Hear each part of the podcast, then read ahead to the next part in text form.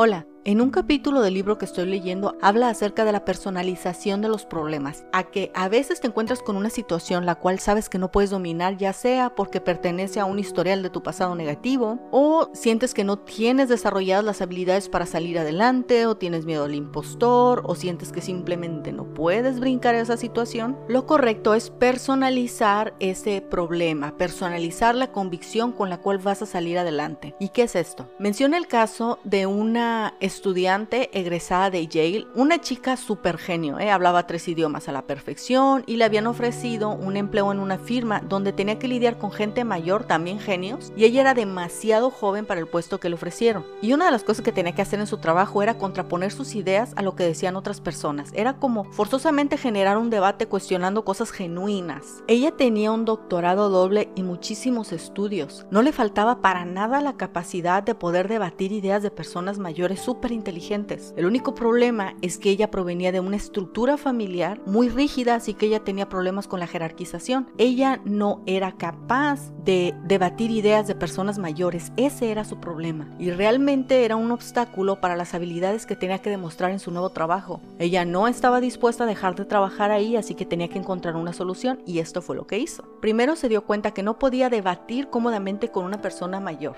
como por ejemplo hablarles de tú o estar cuestionando su autoridad en cuanto a algún concepto o alguna teoría. En vez de utilizar frases como no, no creo en nada de eso, que eran frases que ella menciona que utilizaban otros compañeros, lo que hizo fue comenzar a cuestionar, ¿por qué crees eso? ¿De dónde sacaste esta idea? En el momento de cambiar un enunciado imperativo para demostrar autoridad a comenzar a hacer preguntas cuestionando la teoría, ella pudo salir de eso. Ella se sintió cómoda al comenzar a desarrollar una solución a este problema, porque obviamente si le acaban de ofrecer un nuevo trabajo y entre una de las cosas que tiene que hacer es esa, ese problema tiene que ser solucionado inmediatamente. Y obviamente de forma que sea cómoda para ella, para que pueda mostrar la autoridad necesaria para salir adelante, ¿no? Para comprobar que ella era la persona indicada para el puesto.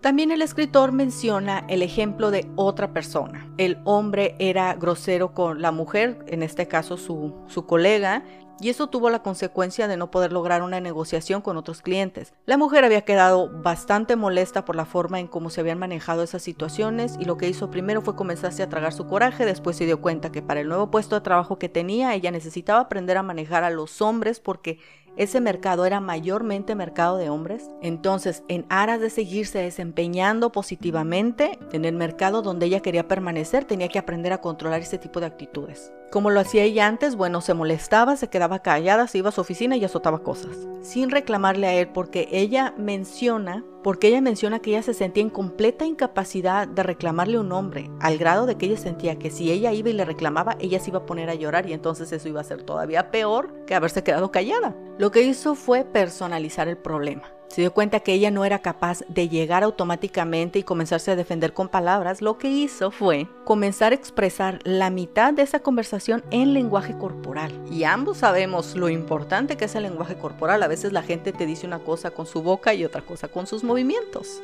Así que llegó a la oficina de su colega, le azotó la puerta, empezó a utilizar movimientos demasiado bruscos y eso a ella le dio la confianza para ponerle un límite a su colega. Y en ese momento pues sus condiciones de trabajo mejoraron. Obviamente no estoy diciendo que todos nos tenemos que poner agresivos de alguna forma para salir adelante, pero sí estoy diciendo que debemos encontrar la forma de personalizar algún problema que tengamos hay que desarrollar la convicción de por qué ese problema debe ser solucionado. Y el último caso que menciona el libro es acerca de una, una mujer que puso su empresa, necesitaba ayuda, contrató a su amiga, pero su amiga no desarrollaba el área de forma óptima, al contrario. Realmente ahí mencionan que su trabajo era mediocre. Obviamente la dueña de la empresa sentía esta incapacidad para despedir a su amiga porque les podía traer problemas en la amistad y en vez de dejar ese problema ahí lo que hizo fue personalizar el problema. Se dio que ella había sido capaz de abrir ese negocio pidiendo dinero a sus padres, amistades, que tenía clientes que habían confiado en ella, que tenían empleados que habían dejado otros trabajos donde eran mejor pagados para venir con ella y que en el momento en el que su amistad permanecía en ese trabajo se estaba perdiendo dinero y el trabajo estaba siendo mal hecho. Entonces dejó de pensar en que ella estaba a punto de despedir a su amiga y se dio cuenta que despedir a su amiga era lo óptimo para recuperar la inversión que le habían prestado sus padres, sus amistades, recuperar la inversión de las personas que habían dejado otros trabajos para trabajar con ella y mantener su trabajo a flote al cumplir las promesas que le hacían a sus clientes. Todo esto era cuestión de perspectiva y lo hemos hablado en otros episodios. La mayoría de las cosas son cuestión de perspectiva. Lo que hicieron estas personas fue encontrarse con un problema y tratar de abordar la perspectiva en la cual ellos pudieran salir avante. En este caso, personalizaron el problema, encontraron el punto en el cual ellos tenían la convicción que tenía que salir adelante, que no había opción más que vencer esa situación. La verdad no suena nada fantasioso, más bien suena maduro. Cualquier dificultad que tengamos tenemos que abordar la perspectiva correcta, lo que es en donde tenemos la convicción de que esa situación tiene que salir adelante sí o sí. Y cuando encuentres ese punto van a ser precisamente esas reacciones las que te obligan a actuar para resolver esa situación.